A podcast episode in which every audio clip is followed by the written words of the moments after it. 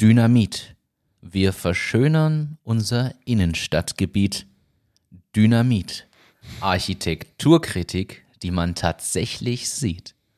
Herzlich willkommen zu Achtung, Achterbahn. Das war fast so ein Einstieg wie Boom, Boom, Boom. I want you in my room. Was war denn das schon wieder? Das war Fahr in Urlaub. Machen wir das jetzt jedes Mal mit irgendwelchen Songtexten? Ja, das machen wir jetzt. Das ist unser Ding dieses Jahr. Das ist unser Ding. Das heißt, ich muss mir jetzt für nächstes Mal Einen Song raussuchen. irgendein, irgendein Ausschnitt aus einem Song. alle meine Entchen. schwimmen auf dem See. Und es sollte zur aktuellen Stimmung passen, oder was? Ist Dynamit deine Stimmung? Das ist meine Stimmung. Ich bin heute auch einmal schon so zu Fuß durch Linz gezogen. Also wenn du morgen in der Zeitung liest, Deutscher wütet in der österreichischen Hauptstadt, dann weißt du Bescheid. Hast du Schild in der Hand gehabt und irgendwas mit Covid drauf? Fast. Also, oder war es so schlimm doch nicht? Nein, so schlimm war es doch nicht. Die Stimmung ist auch okay, würde ich sagen. Ich bin heute etwas gehetzt. Ich bin Wieso? heute etwas gehetzt. Ich weiß nicht, irgendwie, es gibt so Tage, da trudeln dann sieben Dinge auf einmal noch ein und man denkt sich, ja, Ah, schon wieder sieben Aufträge und dann weiß man wieder nicht. Hey, das wird das Monat, da schießen wir wieder drüber. Ah, Kann ich es ins nächste Monat verschieben? Wird ja wieder das Budget übertroffen, was soll das? Nein, aber es ist tatsächlich durch ein Neukundenthema äh, gekommen, wo wir schon seit Monaten, also wo jetzt zugesagt wurde und wir reden seit Monaten, wir hätten gern IT-Abstimmung und und und ja, das, das läuft dann alles. Und auf einmal kommen heute lauter E-Mails so, der Einkauf will sich plötzlich nochmal abstimmen, die IT-Abteilung will sich abstimmen, dann will sich noch irgendwer abstimmen, dann braucht es doch ein Datenschutzformular und hier und da und das kam heute alles und nebenbei versuche ich irgendwie 38 andere Themen, die drin standen im Kalender zu handeln und bin aber, muss ich sagen, trotzdem heute gut vorangekommen mit diesen Dingen. Also so gesehen Gut aufgelegt. So, mittelprächtig. Wie ist es bei dir heute? du ganz super. Was haben wir denn auf der The Themenliste? das, war, das nenne ich schnell überspielt. Äh, würdest du denn gern gerade mit Dynamit durch die Gegend ziehen oder ist es nicht so schlimm? Na, apropos Dynamit, äh, ich habe heute kurz überflogen, vielleicht weißt du wieder mehr wahrscheinlich, dass Google die Nachfolger von Cookies präsentiert hat. Irgendwie gibt es keine Cookies mehr in Zukunft. Das heißt jetzt Topics oder so irgendwie. Mhm. Hast du noch nicht gehört? Nein, ist an mir vorbeigegangen, diese News. Ja, aber ich weiß ja nicht, wahrscheinlich werden sie irgendwas anderes brauchen. Und äh, die Die machen jetzt Gu- Brownies. Google Analytics äh, ist ja auch irgendwie rechts oder nicht mehr rechtens. Hast du das gehört? Ich Dieser- sagen, ist auch irgendwie rechts jetzt. Na, nicht mehr rechtens. Ja, da, sind- da habe ich was mitbekommen. Mit der Aber Datenschutzgrundverordnung. da gibt es schon wieder irgendeine Änderung, warum es doch rechtens ist mit Ach, irgendeinem. ich kenne mich nicht mehr aus. Also alle diese, diese E-Marketer, die werden jetzt schon durchdrehen mit diesen tausend Änderungen die ganze Zeit. Aber ja, Aber man sieht wieder, man braucht wirklich Spezialleute inzwischen. Also es kommt einfach der Punkt, wo man dann aussteigt. ich habe einfach auch überhaupt keine Ahnung mehr teilweise. Also ich bemühe mich wirklich sehr. Ich habe gestern zum Beispiel wieder Website-Meeting gehabt. Ähm, und da fallen ja bei uns rund um diese Webplattform ganz viele E-Marketing-Themen an. Ja. Aber boah, es ist wirklich, dass du da noch den Überblick über alles behältst. Diese x Plattformen, die wir da bespielen und überall gibt es irgendwelche Analytics und was haben wir da wieder gemacht und dort und wie viel haben wir da ausgegeben und was ist der Average Basket und bla. Es ist, also irgendwie, früher war die Welt schon ein bisschen einfacher. Dem stimme ich so zu. Besonders als man noch jünger war und sich mit diesen Themen überhaupt nicht beschäftigen musste.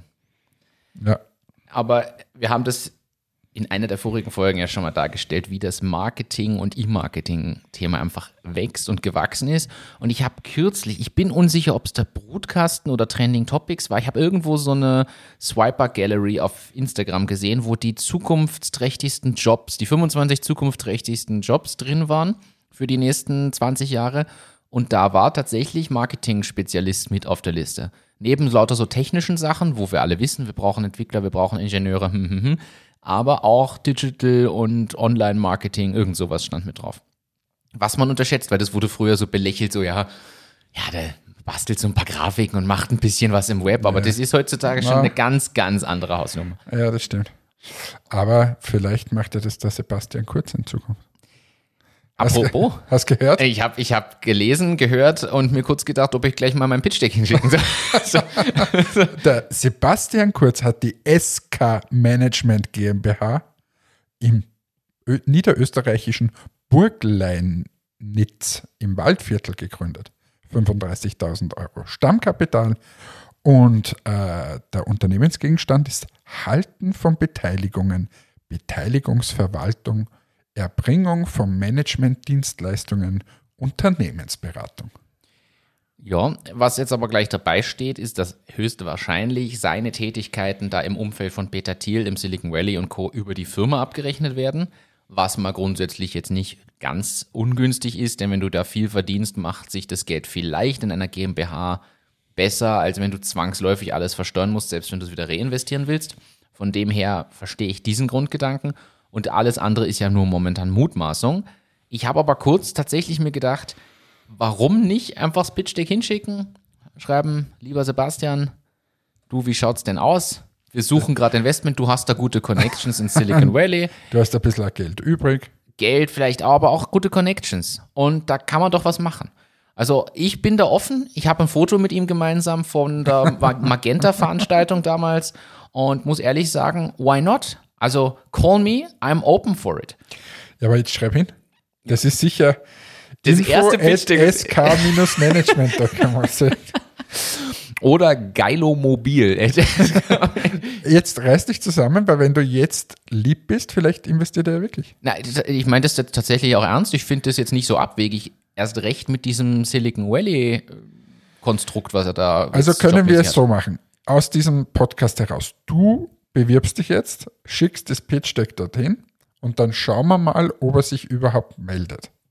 Und du berichtest hier in diesem Podcast darüber, ob du und der Sebastian jetzt schon Freunde seid und ob er an dich als Gründer glaubt, dass du die Weltherrschaft im Präsentationsumfeld wirklich an dich reißen wirst. Wer glaubt das nicht? Ich glaube dran, aber ob er auch dran glaubt, wäre spannend. Ich, ich überlege wirklich, das hinzuschicken, nachdem Nein, ich schon, ab mach nächster. Woche Bin sowieso. schon gespannt, ob, ob dann der, Überhaupt der, der kasachische äh, Präsident dann sagt, na, wir setzen das jetzt dann ein oder so. Im Regierungsumfeld sehe ich großes Potenzial, wenn da nicht gewisse immer so Restriktionen, Auflagen, Ausschreibungen und solche Sachen wären. Das wäre schon spannend. Stell dir vor, die BürgerInnen-Informationen sind zukünftig freigegebene Presono-Präsentationen. Boom. Das Zuerst präsentiert auf der Pressekonferenz und dann schon in dem, in dem Deck drinnen. Und dann nachdem, uh, das ist auch gut für Integration und so, du kannst es ja mehrsprachig hinterlegen in Presono, musst dann als User nur auf deine Flagge wechseln und auf einmal sind alle integriert. Ja, super. Biete es an. So, war schön, ich muss los, ich muss mich da jetzt drum kümmern. Ja, äh, ich habe das aber auch gelesen und muss sagen, ja, ich, ich wünsch, bin sehr gespannt, was da passiert und wünsche ihm auf jeden Fall alles Gute. Ja. So, was hast denn du draufstehen? Ich habe hier auf meiner Liste stehen, dass Joko von Joko und Klaas, wir kennen ihn alle, Johannes Winterscheid, Joko Winterscheid, in veganes Rührfleisch investiert hat. Der heißt übrigens nicht Johannes Winterscheid, sondern Joachim Winterscheid. Stimmt. Ah, Aber es macht ja nichts. Ich äh, korrigiere man dich sagt nur eh nur Joko. Stimmt, Joachim. Aber, Aber- Joko. Ist ja fertig. egal. Die Jokolade ist so lecker. Die ist so gut. Habe ich da gekauft? Hast du mir gekauft und dann, nachdem ich berichtet habe, wie gut die ist, hat mir die auch Martin Eder inzwischen geschenkt und ich, Wieso hat Martin Eder mir die nicht geschenkt eigentlich? weil du nicht gesagt hast, dass du das so toll fandest. Ich, fand sie, ich finde sie extrem toll. Also, lieber Martin, gerne zu Die ist wirklich köstlich. Ich habe noch immer was zu Hause und teile mir das gut ein. Sie ist ja wirklich gigantisch. Also Ja, was ist jetzt mit dem? Ja, der hat in das, der ist ja bekanntermaßen Investor in verschiedenen Startups, hat ja schon von Socken bis Wein äh, und alle möglichen anderen Dingen. Äh, Go Butler oder wie das hieß, My Butler, Butler Roy, ja, also jetzt verwechsel ich schon wieder drei Startups, aber da gab's dieses ähm, SMS-Butler-Service-Ding, wo er auch drin war und einige andere Sachen. Und jetzt ist er investiert in eine vegane, äh, also aus Erbsenfleisch, quasi vegane Alternative zu Fleisch. Und das ist in Pulverform. Und dann rührt man sich das irgendwie so an und hat deshalb so eine Art Masse, Aufstrich. So hätte ich das verstanden. Okay. Und die haben gerade eine Runde aufgestellt und er ist da mit dabei. Das habe Wie ich viele gelesen. Millionen wieder? Unendlich wahrscheinlich. Sie haben nicht wenig Du, aufgestellt. ja. was ganz was anderes. Wir Ja. haben ja unser Lieblingsthema Bitcoin.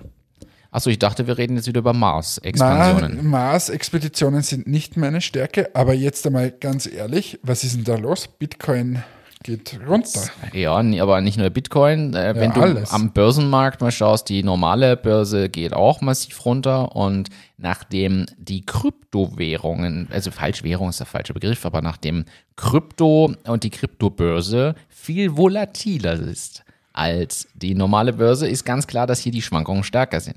Momentan ist es nicht nur Krypto, das möchte ich gleich mal hier korrigieren. Aber ja, für alle, die überlegen einzusteigen, muss man ehrlich sagen, würde ich sagen, nehmt den Dip mit. Jetzt einsteigen. Hier, Investment-Tipps bei Achtung Achterbahn, aber bitte Würdest du- Dis Disclaimer, ich übernehme keine Haftung, das ist ja keine Anlageberatung. du jetzt in Bitcoin investieren? In Bitcoin nach wie vor nicht. Ich hatte nie einen, ich gehe auch nicht in Bitcoin, aber es gibt ja andere äh, Krypto, äh, Kryptomöglichkeiten, wo man reingehen kann. Okay, wo? Ethereum zum Beispiel ist nach wie vor, äh, gibt's gibt's ansonsten, ja, äh, Solana zum Beispiel, auch kann man sich auch mal anschauen. Ich soll ich jetzt hier mein, mein Portfolio äh, Hast du, was hast du, Kryptowährungen? Ja, sicher. Wie geil ist denn das? Jetzt schon, seit das nicht? wir uns, seit wir uns mit dem Thema angefangen haben zu beschäftigen, Woher hast du bitte das Geld, dass du das da investierst? stückchenweise. Mein, naja, ich habe halt kein Sparkonto mehr, sondern ich habe das halt in Krypto. ist, Du ist- bist wirklich ein Gamer. ja, aber auch so kleinere Beträge. Also äh, Was sind denn kleinere Beträge? hier sind es 36 Euro, da sind es so, 50 Euro, da sind es 200 Euro. Der, der größte Betrag sind aktuelle, aktueller Wert, da habe ich leider verloren, aber äh, reingesteckt habe ich, glaube ich, zwischen 400 und 500 als größten Gesamtbetrag an einer Stelle. Aber jetzt eh schon über ein Jahr, anderthalb Jahre fast, über ein Jahr auf jeden Fall, wo ich schon immer mal wieder, ich habe auch schon mal was verkauft, wieder Gewinne mitgenommen, muss man dann leider versteuern, aber ansonsten und ein paar Sachen lasse ich jetzt drin. Jetzt aktuell müsste man eigentlich nachkaufen. Ich habe kein Geld dafür. Ja, aber der Bitcoin, der ist jetzt nur mal bei 30.000 oder so. Ja. Und die Frage ist, fällt's, wie weit fällt's noch? Also wann, wann stoppt das Ganze und wo geht's hin? Aber ähm, ja, wir werden es sehen. Äh, Der, der Chart über so 30 Tage oder so ist ziemlich erschreckend, wenn ich mir das anschaue. Was ist das? Das war jetzt Polkadot. Was ist denn das schon wieder? Das, war, das haben wir damals noch gewitzelt vor zwei Jahren, äh, ob das ein polnischer Tanz ist. Aber sind dann drauf gekommen, das ist Krypto und dann habe ich mich auch damit beschäftigt. Aber, Ja, aber, aber was, was ich habe ja auch ein paar Aktien. Welche Aktien hast Aber Jetzt- darf ich jetzt noch ja. das andere anbringen? Dass, hast du den Goldkurs gesehen? Ist der stabil geblieben oder auch gefallen? Äh, Weiß ich jetzt, ich glaube, dass der gestiegen ist. Mal schauen. Entwicklung in Euro seit 1.1. um 1,54 Prozent Gestiegen. gestiegen. Hm? Nur im Plus, aber im letzten Jahr 7 Prozent im Plus. Also Gold ist noch immer so die harte Währung, sagen wir mal. Ja, da führt die stabilste auf jeden Fall. Äh, aber da habe ich was gelesen, den, Artikel muss ich mir nochmal raussuchen. Ich, im, ich lese ja den Business Punk, das Magazin, und da haben sie letzte oder vorletzte Ausgabe die so seltene Metalle vorgestellt, oder beziehungsweise Edelmetalle, in die man investieren kann. Und da sind Sachen dabei gewesen, die kannte ich nur aus dem Periodensystem, aus dem Chemieunterricht. Ist schon interessant, was es da so gibt und was da an Wert dahinter steckt und warum und wirklich faszinierend. Ich muss das mal raussuchen. Ja, diese seltenen Erden, was du für die ganzen Akkus wahrscheinlich brauchst. Zum Beispiel das, beziehungsweise es gibt einen Stoff, ähm, einen, ich habe den Begriff vergessen, der ist, da gibt es nur weltweit, wenn man das alles schürft, was es da gibt, gibt es nicht mal ein Ölfass voll von dem Ganzen. Also das ist so selten. Und da hat jedes Gesteinsstück eine einzigartige Oberflächenstruktur. Und das gibt es kein zweites Mal, das ist jedes Mal indi- individuell. Da gibt es auch nur ein Institut, das ist in Deutschland, die offiziell die Dinger quasi freigeben dürfen. Egal wo das herkommt, das muss über die laufen.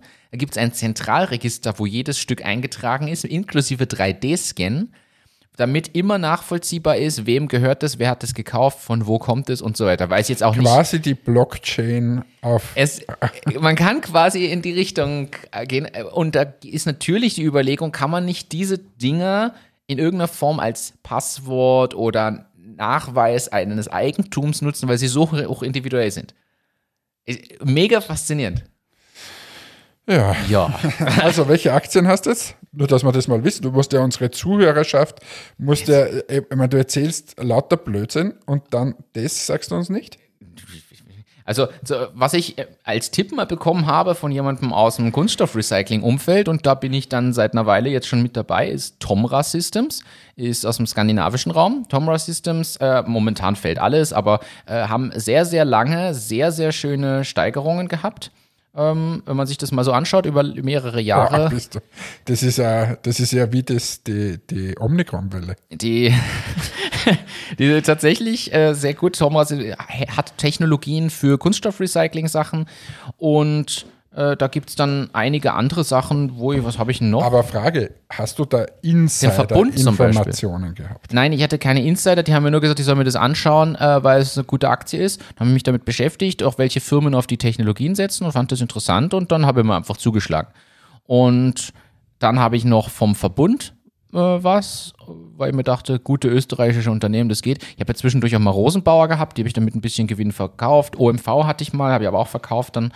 Ähm, ich habe Also, noch du bist der ärgste Aktientrader, das habe ich gar nicht gewusst. naja, so intensiv ist, aber, aber kleine Beträge. Ich habe nicht das Geld. Eigentlich musst du da ja mit Tausenden von Euro. Ich kaufe halt immer so ein paar. Das, ist, das, ist so, da geht's immer um so Beträge von, keine Ahnung, äh, was habe ich bei Tomra, sind, mein aktueller Wert sind 600 Euro Aktienwert. So, eingestiegen bin ich mit wahrscheinlich ein bisschen weniger, also plus dahinter, aber ist, viel ist nicht. Und dann hatte ich schon ein paar andere Rosenbauer im Vorteil, ein paar verkaufe ich dann bei, bei einem Plus. Ich, bei manchen halte ich es langfristig, weil ich weiß, da glaube ich auch wirklich an die sehr langfristigen Sachen. Das ist so ein bisschen, ich schaue nicht jeden Tag rein. Das habe ich am Anfang gemacht. Inzwischen, was ich noch habe, das ist aber eher durch Zufall, ich habe auch noch Spotify und BMW. Wieso BMW? Äh, BMW ist eine lustige Story, hätte ich nie gekauft, aber bei Bitpanda, äh, Bitpanda bietet ja auch Aktien an. Und inzwischen, da haben wir darüber berichtet. Und da hat man, wenn man sich angemeldet hat am Anfang dafür, hat man gratis im Wert von bis zu 10 Euro einen Aktienanteil gekriegt. Und nachdem mich das genervt hat, dass da 0, irgendwas Aktienanteile waren, habe ich dann gesagt, na jetzt kaufe ich nach, damit ich eine runde Summe da stehen habe. Und jetzt habe ich drei BMW-Aktienanteile quasi. Ähm, und BMW entwickelt sich sehr, sehr gut. Jetzt gerade haben sie auch einen Fall, aber da habe ich 17% plus, seit ich da drin bin. Finde ich, finde ich Ich angenehm. bin in dieser Welt überhaupt nicht. Also ich bin dazu konservativ. Aber egal. Sag, was haben wir Hast du noch auf- ein Sparbuch, was so ausgedruckt ist, wo du noch zur Bank gehen wo musst? es ein Losungswort gibt. ja, Übrigens, zu letzter Woche zu diesem Gaming habe ich dann noch die Frage gekriegt, ob ich auch noch Trick und Tronik kenne. Sagt dir das was? Trikotronik. Ja, eh, Trick und Tronik oder Trikotronik, was? Ich kenne nur eine Band, die so ähnlich heißt. Na, Tokotronik. ah, die, an die habe ich jetzt gedacht. ja, genau. Aber ähm, Ich kenne Tick, Trick und Track. Trick und Tronik ist ähm, die Älteren unter uns, muss man jetzt leider sagen, kennen das noch. Ähm, da da gab es so Donkey Kong zum Beispiel, da musste man herumhüpfen. Das war wie ein Gameboy, aber nur für ein Spiel. Kennst du es nicht? Wenn ich sehe, vielleicht. Ich muss aber ehrlich gestehen, nein, ich glaube, das ist- und Tronik hat es geheißen. Ne? kenne ich nicht mehr. Das ist wahrscheinlich dann, dann Ah, gesehen habe ich es schon mal, aber das ist, da bin ich dann doch einen Hauch zu jung sogar für. Da merkst du die paar Jahre Unterschied, die wir haben, dann doch. Ja, und da, da sehe ich jetzt gerade, äh, zum Beispiel gab es auch von Nintendo, ähm, das war so ein Spiel, da, da ist unten, also sind links und rechts Palmen und dann werden aus einem Hubschrauber so Fallschirmspringer abgeworfen und unten bist du äh, ein Boot und musstest die fangen. Das war zum Beispiel eins. Oder ich habe eh vorher gesagt, dieses Donkey Kong äh, gab es da, aber da gab es noch viele andere. Und es war von Nintendo. Nicht schlecht. Und nachher kam dann der Gameboy. Aber das war der, die Vorstufe zum, zu dem. Und du, aber das war immer nur ein Spiel pro Trick und Tronic, glaube ich, wenn mir nicht alles täuscht. So wie der Tamagotchi quasi. Da war ja auch nur ein Ding drauf. Ja, ein Tier, das dann immer gestorben ist. Ich hatte nie einen, dadurch, ich kenne das nur von einem. Ich wollte immer einen haben, aber ehrlicherweise bin ich dann froh, weil ich glaube, das Ding wäre innerhalb von einer Woche gestorben bei mir. Ja, du musst schon, musst dich schon drum gut Das kümmern. war aber auch so ein Trend eine Zeit lang. Da hatte jeder so ein. Tamagotchi? Hier gibt es bestimmt auch wieder als App. Um was wetten wir, dass ich das als App finde und du das als, als App am Smartphone bestimmt inzwischen machen kannst? Jetzt Schaust du nach? Und kann man das machen? Tamagotchi. My Tamagotchi Forever. Es gibt tatsächlich so eine App, wo man sich ein Tamagotchi züchtet. Ah, bitte nicht. So, sag jetzt mal, was da Sinnvolles auf der. Was Sinnvolles. Äh, was ist noch? Du hast angekündigt und danach wollte ich dich heute fragen. Spanische Produktion für Entmatics. Ihr habt die jetzt endlich äh, aufgebaut und gestartet. Was bedeutet das für euch? Welche Folgen hat das sowohl in eurer Lieferkette, bei eurer Preisfindung, bei euren logistischen Möglichkeiten, als auch für die Produktionsrahmenbedingungen? Und welche Auswirkungen gibt es sonst noch? Wow, jetzt denkst du dir, oh, was ist denn das? Wo kommt denn das her? Warte mal, soll ich jetzt meine ganze Strategie hier aufblättern und alle Nein, Betriebsgeheimnisse Nein, nein, aber du hast ja erzählt, ihr habt jetzt die spanische Produktion. Du hast das auch vor langer Zeit mal angekündigt, dass ihr das vorhabt. Und jetzt läuft es. Es ist jetzt schon gestartet, oder? Startet wir haben jetzt alles, grad? es startet jetzt gerade. Wir haben jetzt alles vorbereitet. Wir haben ähm, neue, also eine neue Zusammensetzung des Wachs mit denen äh, uns angesehen und entwickelt wir haben alles Mögliche. Da musst du einfach die ganze Kette, alles nochmal. Und für uns ist, ist wichtig, dass wir mehrere Produktionsstandorte haben. Das ist eigentlich der, der strategische Hintergrund, dass es nicht nur einen gibt, sondern dass es mehr gibt. Und das, diese Idee, Warum? Diese Idee haben wir schon seit Beginn. Das liegt einmal erstens an der Zwei-Lieferanten-Strategie. Das heißt, ich sage jetzt mal, wenn der eine abbrennt oder dass er dich nicht komplett in der Hand hat von den Kosten und so weiter, deshalb zwei Lieferantenstrategie. So, fangt mit dem mal an. Das zweite ist, durch Corona ist aber das Thema Logistik einfach ein schwieriges geworden. War vorher schon nicht leicht, aber ist jetzt noch mal mehr geworden. Und wenn du dir überlegst, wir kaufen, sagen wir, in China Ware ein, dann muss ich ungefähr vier Monate nach vorne schauen. Das heißt, ich muss überlegen, was könnte ich in vier Monaten brauchen, weil ich bestelle das, dann produzieren die, dann kommt es aufs Schiff, dann wird es bei uns am Landweg noch und bis das, das dann da ist, ungefähr vier Monate. Wenn ich dasselbe in Spanien bestelle, habe ich ungefähr einen Monat. So, und was heißt das wiederum? Ich muss ja bei dem, wenn ich nur China habe, sozusagen vier Monate Lagerstand haben.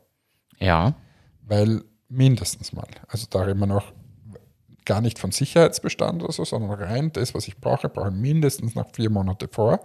Und da darf nichts passieren. Und beim anderen nur einen Monat. Und das ist ein Riesenbetrag zum Thema Working Capital. Und das sind so die Gründe, ähm, was wir jetzt da quasi angehen.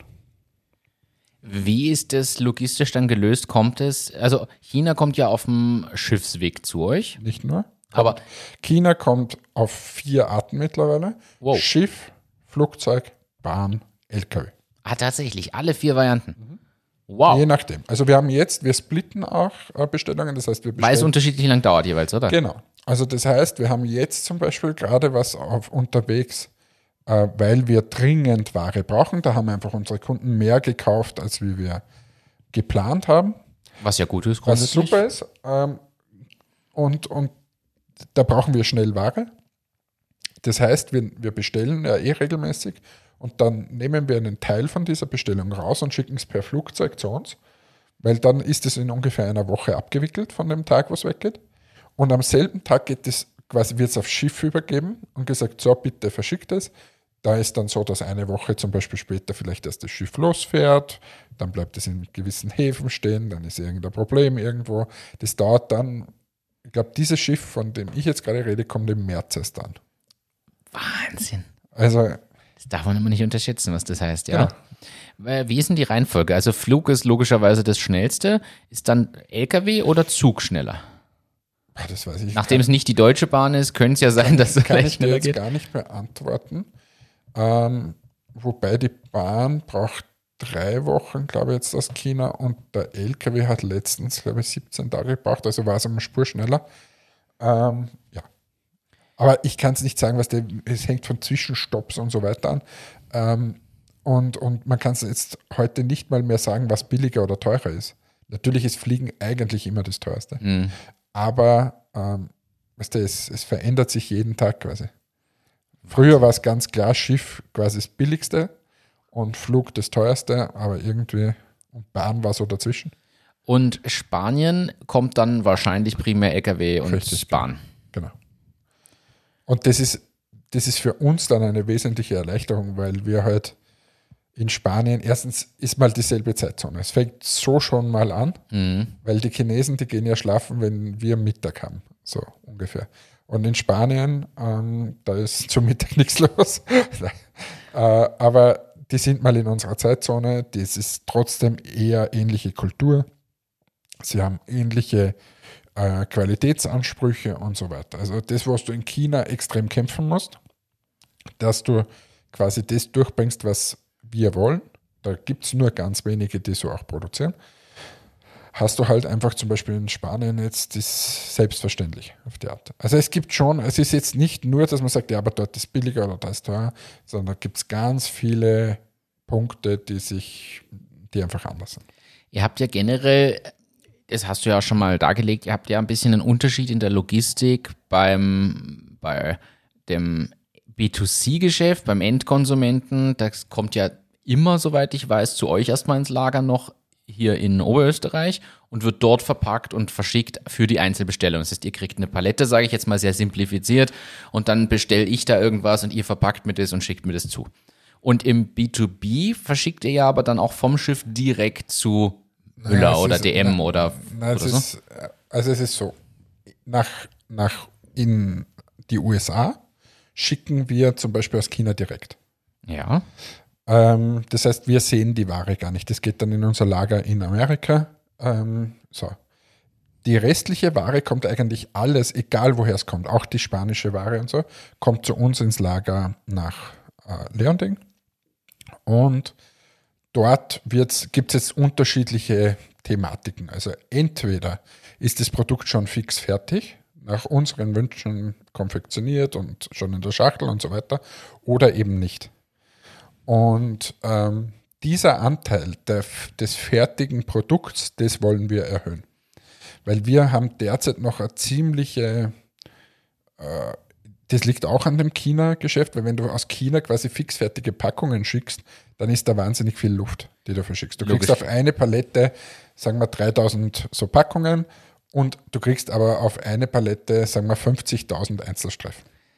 So, Macht einen massiven Unterschied, einen Kostenunterschied. Genau. Ja. So, und das rechnet man sich dann aus und dann schaut man halt, wo verpackt man es. So. Und dieser Anteil an fertigen Produkten steigt natürlich, wenn du das in Europa produzieren lässt. Weil dann kann er gleich der, der uns das Wachs da quasi macht, der kann ja gleich die Packung machen. Logisch. Und dann auf eine, und Weil somit, wär- äh, der Handgriff bleibt der gleiche, weil die müssen es sowieso irgendwo hin tun, dann können sie es auch in die Packung noch tun. Das Genau. ist, Und somit würde dann auch der Anteil der sogenannten Streckengeschäfte steigen. Das heißt, dass du direkt zum Kunden das schickst, weil warum muss das dann noch nach Leonding kommen? Also es muss nicht so sein. Es hat aber weniger mit B2B oder B2C zu tun, sondern das ist eher, wie kommt denn das Produkt zu uns vorkonfektioniert? Und mit Amerika macht es einfach wahnsinnig viel Sinn, weil du dir, sonst musst du es verzollen nach Europa, dann liegt es mal da, dann verzollen wir es wieder nach Amerika und du hast halt doppelte Strecke. mhm. Also der, der, der Tipp ist, so schnell wie möglich irgendwie zum Kunden bringen. Mit möglichst wenig Leute dazwischen, möglichst wenig auf irgendein Lager legen, am besten produzieren und gleich beim Kunden hinliefern. So, sogenanntes Just in Time. Aber geht halt nicht in unserem Geschäft. Jetzt musst du trotzdem schauen, wie kannst du möglichst wenig Transporte haben, wenig auf Lager und so weiter. Ist eure Zielsetzung da jetzt auch quasi aus dem China-Geschäft einen Teil abzuziehen und wirklich zu verlagern nach Spanien oder ist es aufgrund der steigenden Auslastung sowieso wie bisher und Spanien kommt dazu und ihr könnt es halt logistisch anders aufteilen? Also im ersten Schritt wird sicher, also unser erstes Problem, warum wir, warum wir am Anfang nur einen Lieferanten hatten, weil du auch dort mal eine gewisse Menge brauchst. Also äh, auch wenn du am Anfang willst, ich will zwei, äh, mach mal so. Du fängst jetzt mit irgendeinem Produkt an. Sag mal, du willst ein Shampoo machen. Gehst irgendwo hin und sagst, ich möchte ein Shampoo machen, füllt ihr mir das ab. Das Erste, was du hörst, ist, ja, da haben sie eine Mindestmenge von 5000 Stück oder 10.000 Stück. Ja. So. Ähm, dann sagst du, okay, ich möchte eine Zwei-Lieferanten-Strategie fahren. Dann brauchst du schon mal eine Mindestmenge von zwischen 10.000 und 20.000, dass du von zwei das machst. Und das macht natürlich überhaupt keinen Sinn am Anfang. Und dann auch noch bei beiden sauteuer in dieser Bei Phase? beiden sauteuer und so weiter. Das heißt, und aufwendig, du musst ja beide qualifizieren und so weiter. Also das heißt, du hast einen gewissen Punkt, bis dass du ohnehin einmal einkaufen musst bei dem. Das haben wir jetzt hinter uns. Jetzt sind wir über den Punkt hinaus. Bei uns rechnet sich schon, wir können auch auf zwei splitten. Und das machen wir jetzt auch. Das heißt, bei dem einen geht sicher ein Stück weg, aber wir machen es dann wieder wett durch die Steigerungen. Das heißt, der eine wird schon ein bisschen merken, dass äh, das jetzt weniger ist. Mhm. Aber der andere, der lebt komplett und der, das passt. So. Okay. Und diese Transformation, die findet jetzt gerade statt.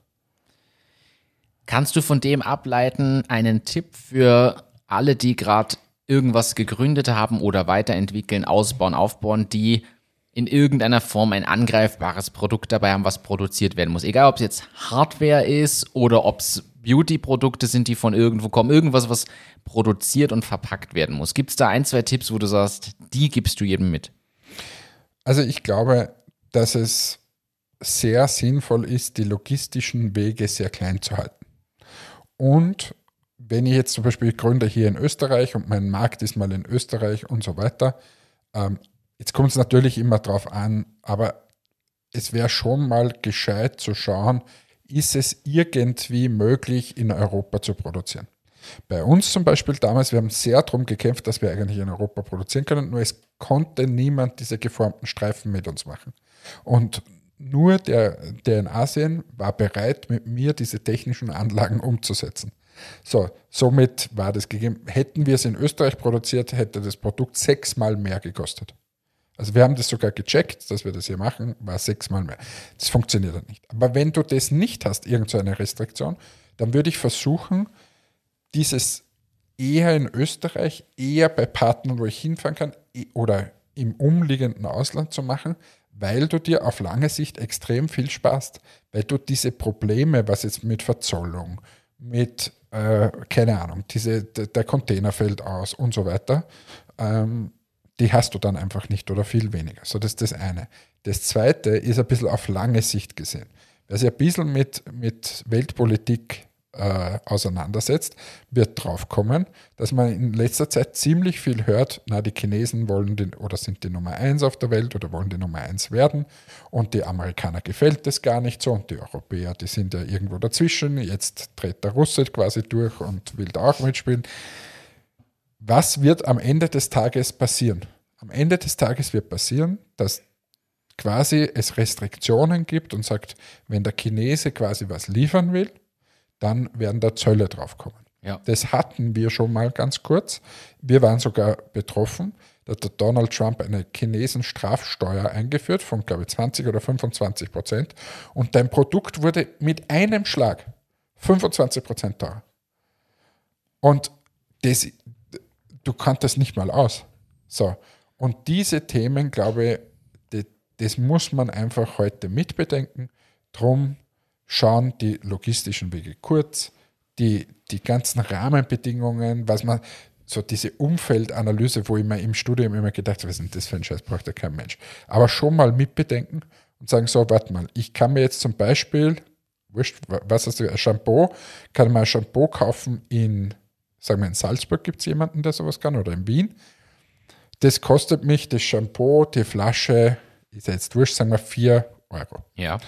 Und in China würde mich die Flasche, sagen wir, nur 2 Euro kosten. Dann musst du raufrechnen, was kostet so. dich das ganze Transport- und Zollthema. Und dann wirst du draufkommen, dass du am Ende des Tages, sagen wir, 3,50 äh, hast und billiger bist als wie in Europa.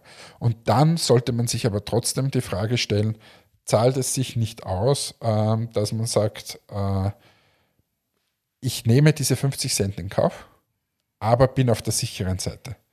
Kann besser agieren, hat mehr Möglichkeiten, kann ja. außerdem dann natürlich Sachen wie, in dem Fall jetzt in deinem Beispiel Made in Austria oder irgendwie Kommt alles Sachen. noch dazu. Ja. Aber zudem kommt dazu, dass, warte mal, ich muss nicht vier Monate auf Lager halten zum Beispiel. Und das sind so Themen, die bewertest du in der Regel ja gar nicht. Was kostet dich denn das?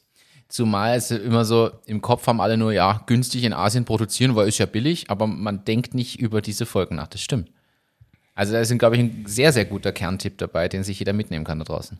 Ja, die realen Kosten sind oft andere. Also die, die will man oft nicht hören und, und das ist schwer auch zum Ausrechnen. Aber ich kann nur sagen, versucht die logistischen Wege so kurz wie möglich zu halten. Ja, und jetzt muss man, und jetzt möchte ich mal ergänzen hier noch, man muss ja berücksichtigen, was da an Zusatzthemen kommt, die man jetzt nämlich gar nicht im Schirm hat. Wie oft du in China warst, dort in der Produktion, allein um das aufzubauen. Ich weiß, ihr wart ja auch in Spanien dann, habt ihr natürlich schon gelernt vom ersten Mal was anderes aufbauen, aber allein die Kosten, was du kostest quasi nur für die Kommunikation, für die Reise, für die Anwesenheit dort, bis das überhaupt mal funktioniert hat. Und ich rede noch nicht von Schleifen, neuen Produkten und all diesen Dingen. Also das muss man ja auch gegenrechnen. Da sind ja auch zigtausende Euro, die quasi zu mehr Kosten sind im Vergleich zu, du fährst jetzt in dem Beispiel nach Salzburg. Ja, und dazu die Abstimmungsaufwände zusätzlich und, und, und, und, und. Bei uns war halt das Problem, dass sonst keiner gemacht hat. Klar, das ist halt die beziehungsweise die Kostenrelation so groß, also das, die, das so weit auseinander ging, diese Kostenvarianten, dass es gar nicht denkbar war anders. Ich glaube, das Problem haben generell viele, gerade dann in diesem Hardware-Business, dass man am Anfang einfach, solange man nicht 100 Millionen Investment dahinter hat, gar nicht die Möglichkeit hat, was anderes zu tun. Aber ich finde es gut, dass man das mitdenkt von Anfang an. Ja. Also das heißt, ich würde es heute wieder so machen. Also ich finde auch, dass das nicht schlecht war. Aber wenn ich ein anderes Produkt hätte, würde ich in dem Punkt zum Beispiel überhaupt keine also keine Kompromisse eingehen, sondern sagen so, na, das kaufe ich jetzt hier um die Ecke, wenn es gleichwertig ist. Da haben wir ja teilweise auch das Problem, dass die Chinesen teilweise viel besser produzieren wie wir. Also das, das ist ja ein, ein, eine komplette Mehr, dass das heißt, der, der Chinese, der, das ist nichts und so weiter. Dort stehen hoch, äh, hoch moderne Anlagen und so weiter, die können das extrem gut. China ist die Werkbank der Welt. Und äh, da sind nicht nur irgendwelche Klitschen da, wo man sich nicht reingehen traut, sondern es sind große, profitable Unternehmen. Und nicht umsonst kommt das iPhone aus China zum Beispiel. Wird es irgendwann dahin führen, alles, was du jetzt so aufskizziert hast, dass man irgendwann nicht mehr umhin kommt, auf jeden der zumindest jetzt mal drei großen quasi äh, Kontinente ist falsch, Länder, Kontinente, wie auch immer man es bezeichnen will, einen Produktions- Standort und Logistikstandort zu haben. Also so, dass ich sage, ich brauche einfach in Nordamerika einen, wahrscheinlich in den USA. Ich brauche einen in Asien, also in China drüben und ich brauche einen in Europa, damit ich alles gleichermaßen bedienen und abdecken kann, ab einer gewissen Größe der Unternehmung natürlich. Und also das ist bei uns visionär gedacht genauso okay. äh, drinnen, weil es nur so Sinn macht. Ja.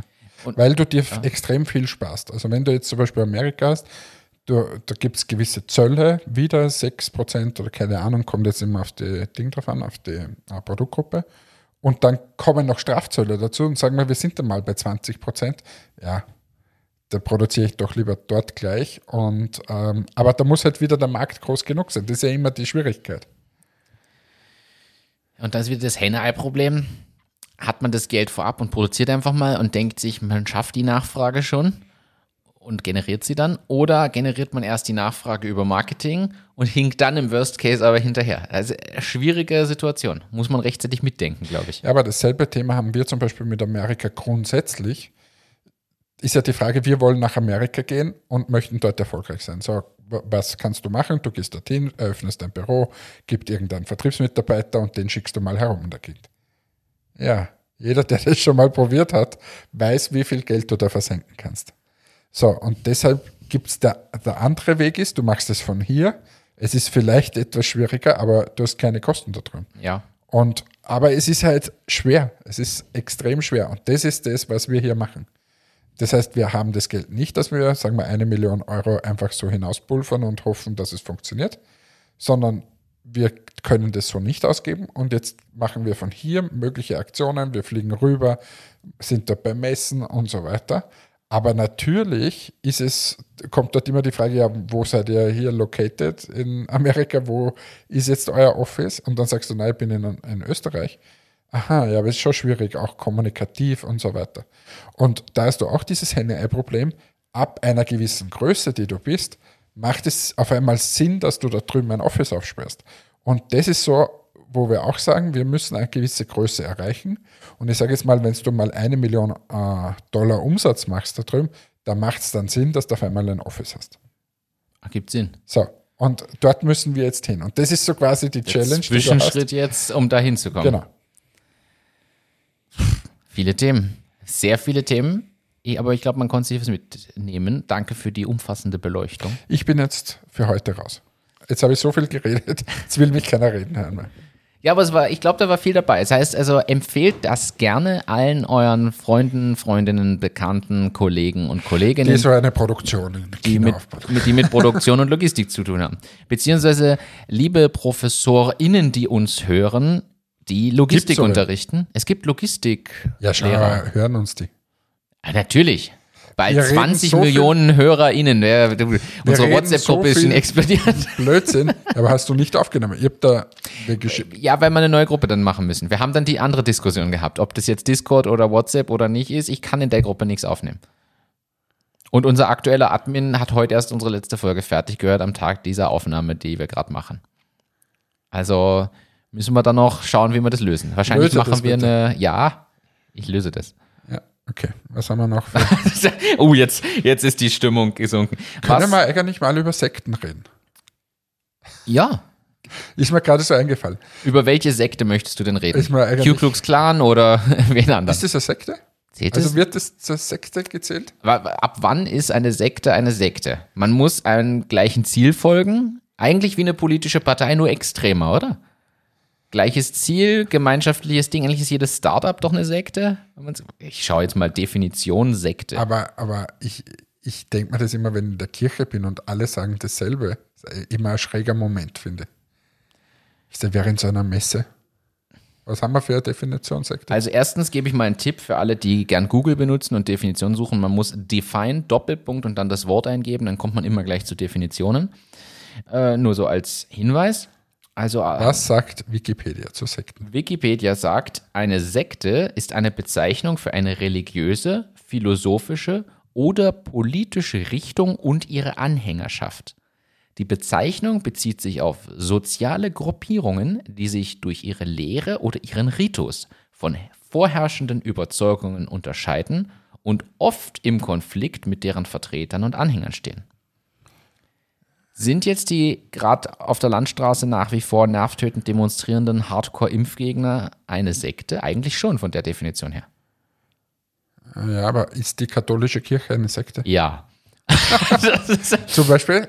Aber äh, ist immer die Frage, was ist normal? Aber warum ich da eigentlich zur Sekte komme, ist das, äh, war ja wieder mal nicht abgesprochen. Ich habe vor, wie so oft. ich, ich hab vor kurzem so was gesehen auf ORF, glaube ich, war so das Thema Verschwörungstheorien.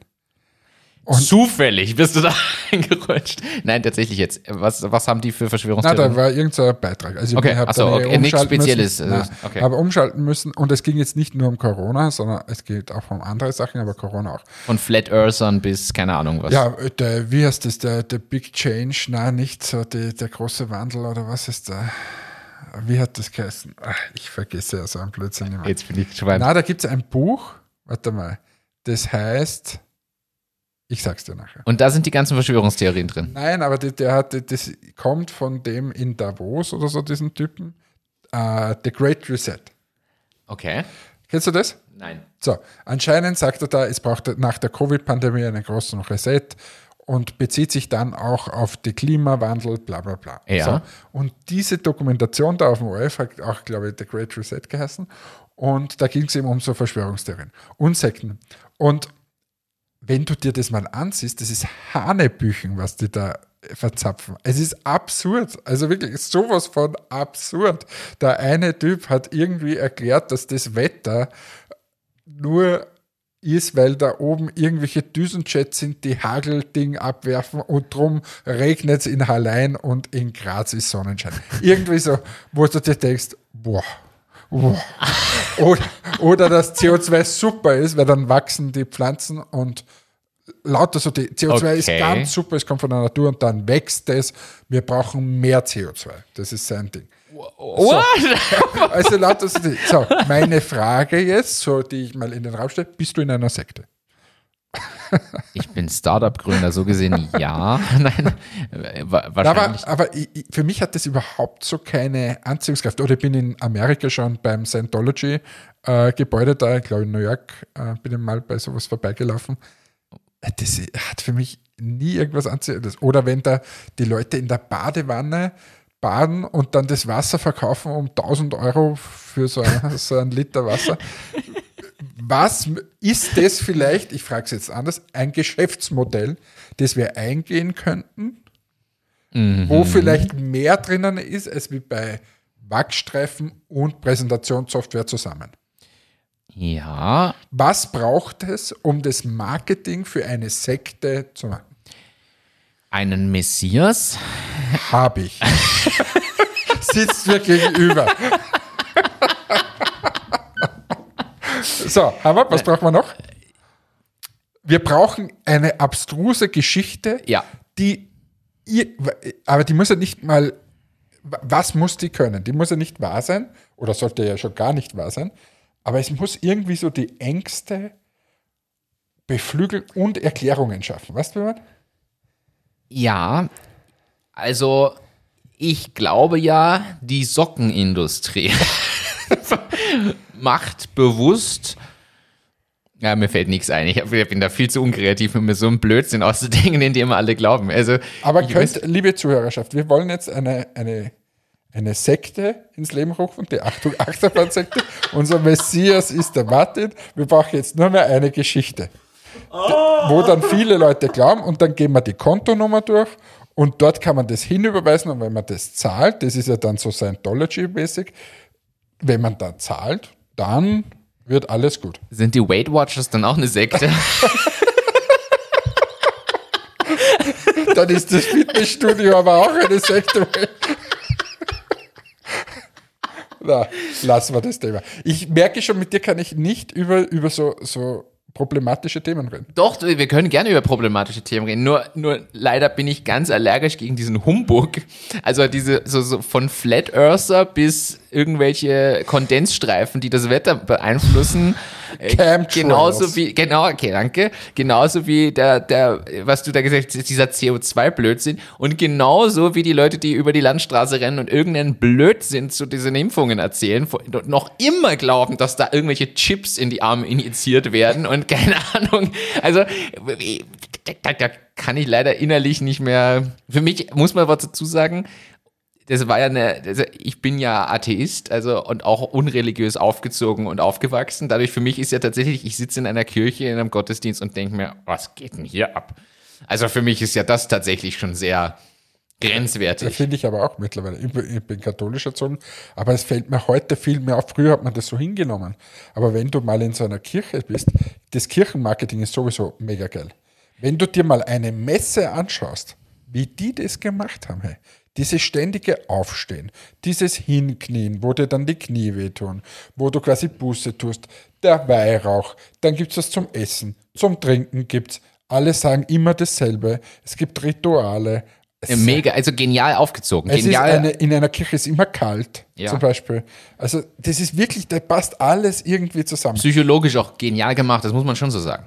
Kirchenmusik immer eher emotional. Kirchensteuer verdienen sich dumm und dämlich. Weißt du, wie viele Gründe in, jetzt allein in Österreich, der Kirche gehören? Ja, ja, voll. Und ist ich denke mir immer, du kommst in irgendeine Gemeinde, geh mal in die Kirche und da stehen Sachen aus Gold in der Gegend. Ja. Wurscht, wo du hinkommst. Ja. Also das ist schon Wahnsinn. Unpackbar. Und trotzdem noch immer die Einstellung wie vor ein paar hundert Jahren.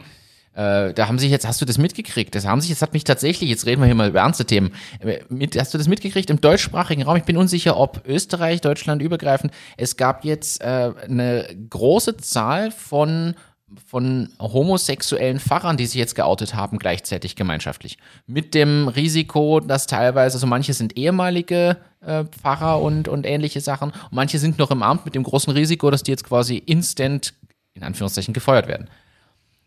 Und ich denke mir aber, wie, in welcher Zeit leben wir denn, dass noch immer diese Ansichten vertreten werden und so quasi negativ belegt Das, sind? was ich, was ich so schlimm finde an dieser Sache, ist diese Verlogenheit. Es ist einfach, der Pfarrer früher, wenn man jetzt mal an früher denkt, war der Pfarrer so ein bisschen diese Institution. Das waren gescheite Leute, die waren auch, konnten extrem gut reden und so weiter. Sehr, sehr gebildet immer. sehr gebildet, haben die Leute mitgerissen. So, wenn ich so ein Mensch bin, der diese Eigenschaften hat, dann bin ich grundsätzlich attraktiv. So, und dann findet sich schon irgendein Deckel für diesen Topf. Meistens der Pfarrersköchin. Aber das ist, dass ich dann sage, und du wirst quasi aus der Gesellschaft rausgenommen, damit du ja nicht mitkriegst, wie es so in so einer Familie zugeht, ähm, das ist doch absurd. Ist eigentlich total absurd. Zumal, so. wenn er Familien zusammenbringen soll und Familien gemeinschaftlich ja, zeigen soll. Ja, und auch verstehen soll, wie das ja. da läuft. So, und was ist dann passiert? Gut, dann haben die alle Pfarrersköchinnen, Nonnen oder sonst irgendwas gehabt. Ähm, und das ist ja da eh offenes Geheimnis. Oder denen hat es komplett den Fetzen eingedreht und sind äh, zu den Kindern gegangen. Ja. Meine, das ist so absurd, was da, da das. Aber gut, da könnte man jetzt stundenlang reden, tun wir jetzt nicht. Aber ja, um äh, zur Sekte zurückzukommen, also ich finde, da kann man schon anknüpfen und überlegen und äh, wir gründen jetzt also auch eine. Welche Geschichte? Wir brauchen noch eine Geschichte. Bitte schickt uns eine Geschichte, die die Achtung Achterbahn sagt. Wichtig ist auch, dass, man, dass du das Konto anlegst. Ich glaube, das ist auch bei diesen Sekten immer, dass man so. Spendenkonto. Das war jetzt auch bei diesen ganzen Covid-Dingern dann, die haben dann Zettel verteilt, weil sie brauchen ja Geld, damit sie das quasi die fahren jetzt mit beklebten, nagelneuen Autos mit super Subwoofer-Installation außenrum. Gestern das erste Mal gesehen, jetzt sind die sind mit Bussen unterwegs, so, so Transporterbusse, du, so, so ein L5 ja, aber, H4-Ding aber, aber und so. Jedes Mal, wenn ich da vorbeigelaufen bin, haben sie mir irgendeinen Zettel in die Hand gedrückt, wo ich hinspenden soll. Also, Tom, wir brauchen ein Konto.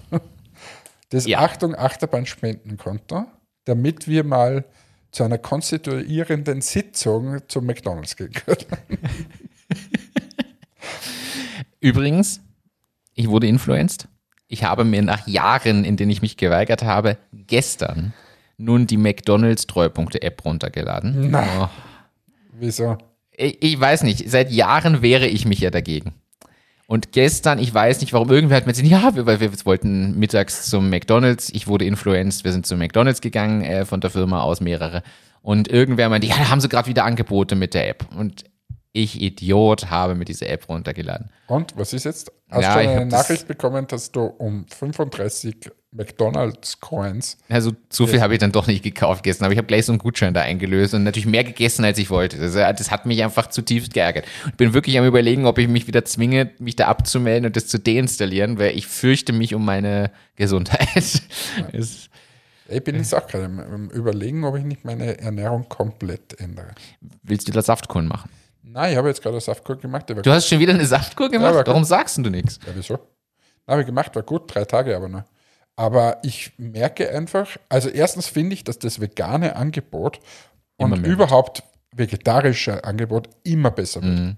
Also gehe in einen Supermarkt, gibt es ein veganes Regal, da gibt es 17 Sachen zum Auswählen. Früher war das eins.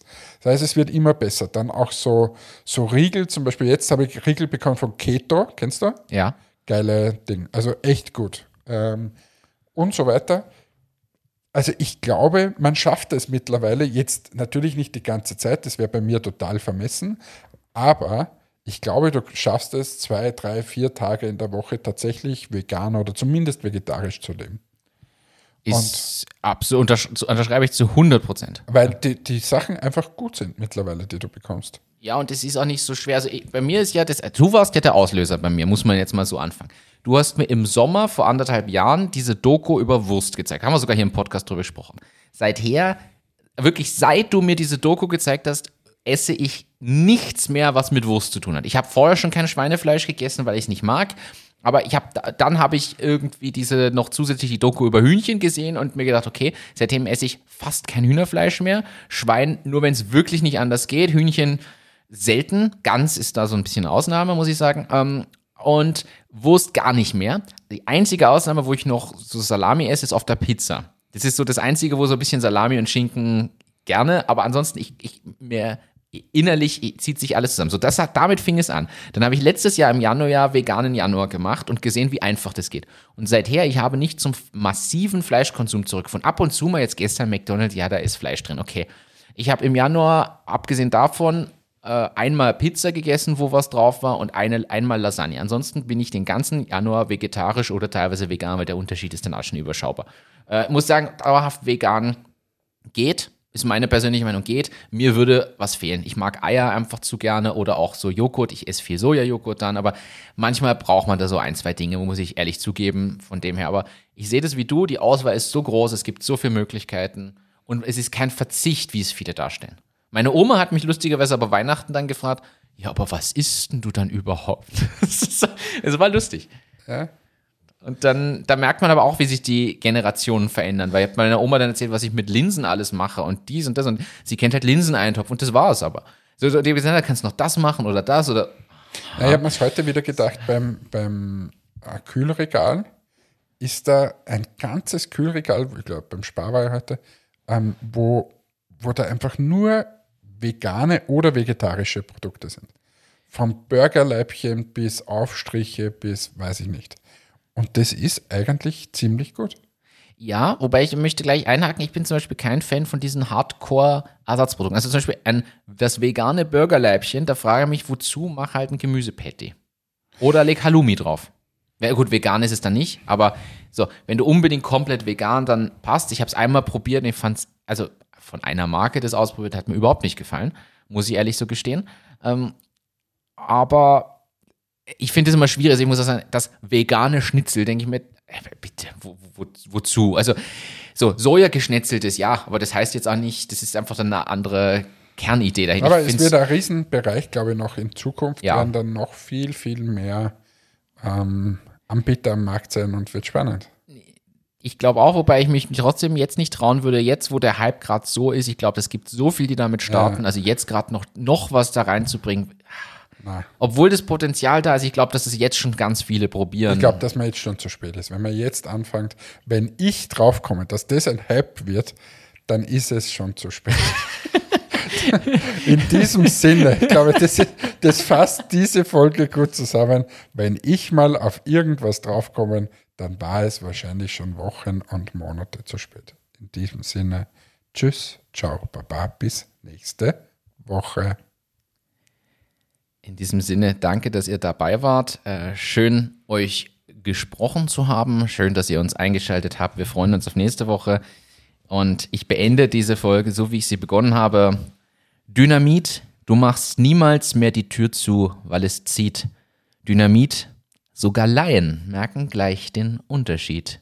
Bis zum nächsten Mal. Ciao, ciao.